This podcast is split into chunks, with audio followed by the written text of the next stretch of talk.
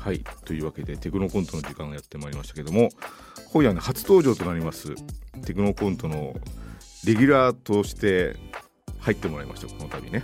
はい、藤原まりなさん。はい、藤原まりなです。よろしくお願いします。そして構成は引き続き小倉隆一、はい、小倉です。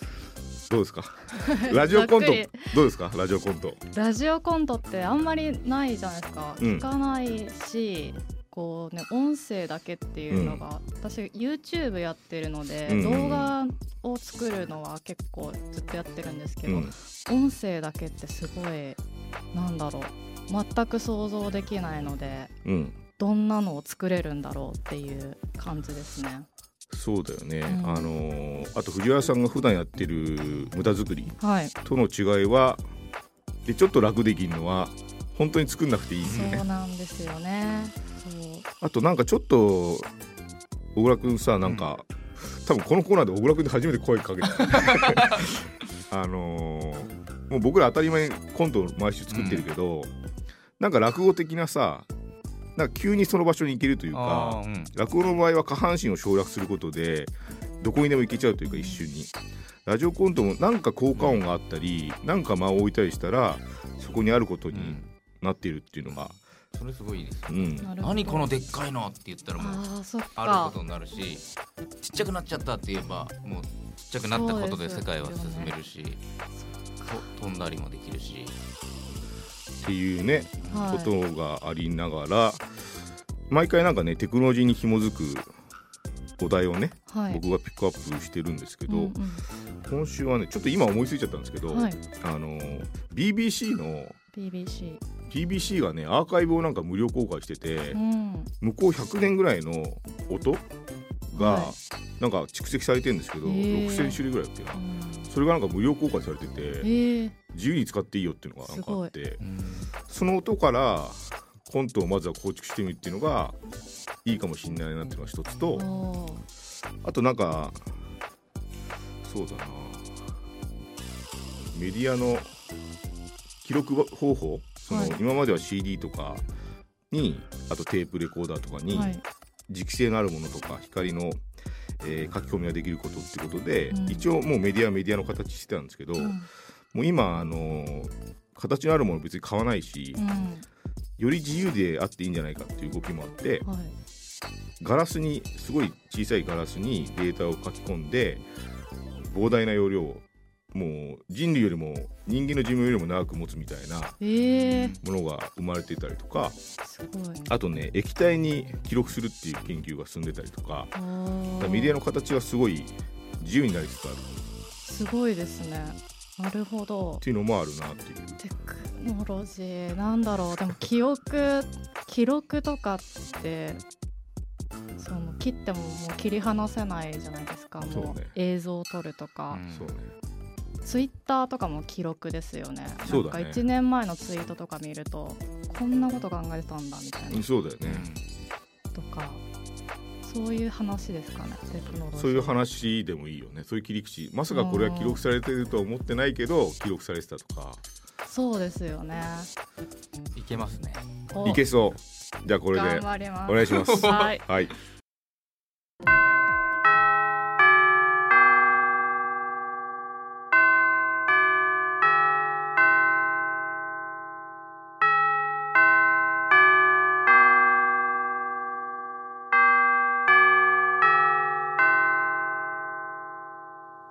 ねえねえ次の授業なんだっけ？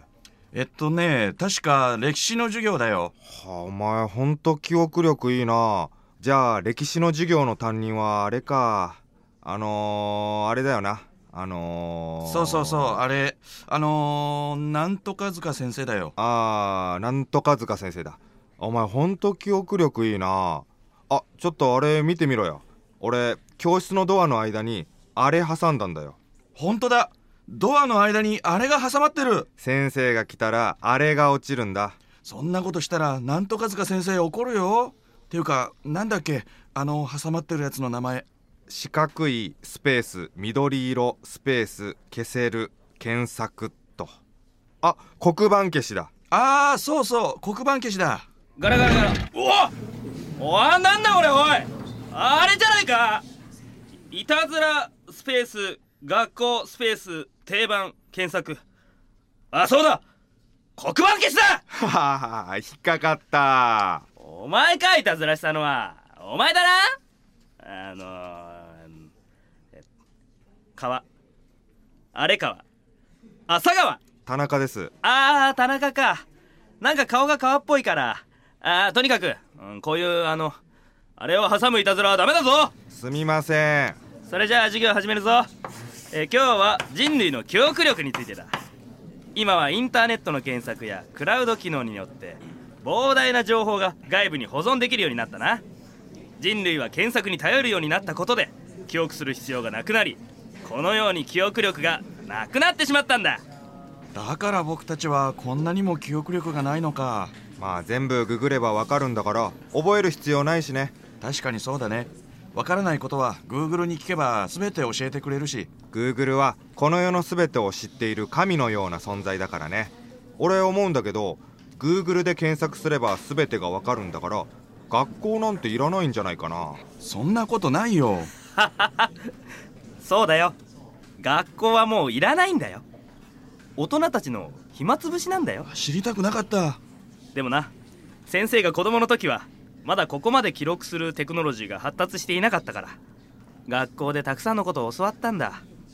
先生が中学生だった時はな円周率を3で教わったんだぞ。編集率を3で？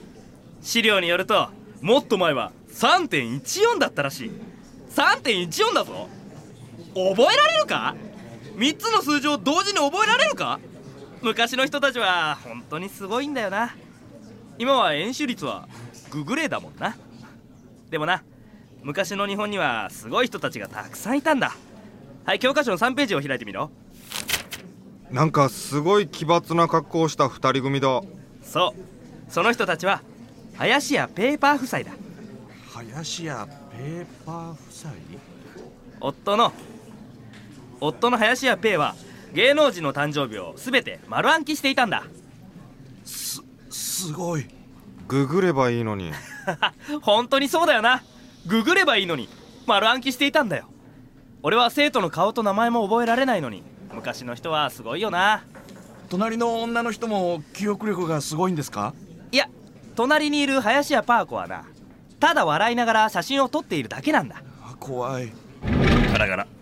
たくかったりいな。わ不良生徒の佐藤君だ。おい授業に遅刻しといてその態度はないだろてめえに関係ねえだろ。おいなんだその口の利き方は。お前お前！先生全く名前が出てきてない。えっと B 組スペース。不良スペース。名前検索。生徒の名前ググってるよ。何？B 組の不良の名前は何？怖い？熱愛発覚？調べてみちゃいました。あ情報のないサイトにアクセスしちゃったよ。ふむふむいかがでしたでしょうか？調べてみた結果名前は分かりませんでした。彼女はいるかもしれないしいないかもしれませんね。か。予想以上にダメなサイトだった。担任なのに俺の名前も覚えてねえのかよ。じゃあ俺の名前わかんのかお前は。君塚だろ？ああ君塚だ。君塚だったね。なんで覚えてんだよ。人として当たり前じゃねえかよ。円周率は3.141592林家ペイの誕生日は11月29日。すごい。常識だろうがよ。担任の名前とか円周率とか誕生日とかそんなこと覚えてもこれからの人生に何の役にも立たないんだぞ。俺はお前の将来を心配して言ってるんだ。そうだよ。もっと他のことを覚えるのに脳みそ使えよ。ちょちょっと言い過ぎだよ。じゃあお前ら一体何を覚えてんだよどんなことを記憶してんだよ。ググらずに言えることあんのかよ。総武線沿いのうまいラーメン屋の情報は覚えてるよ。俺も。あ僕も。俺もだよ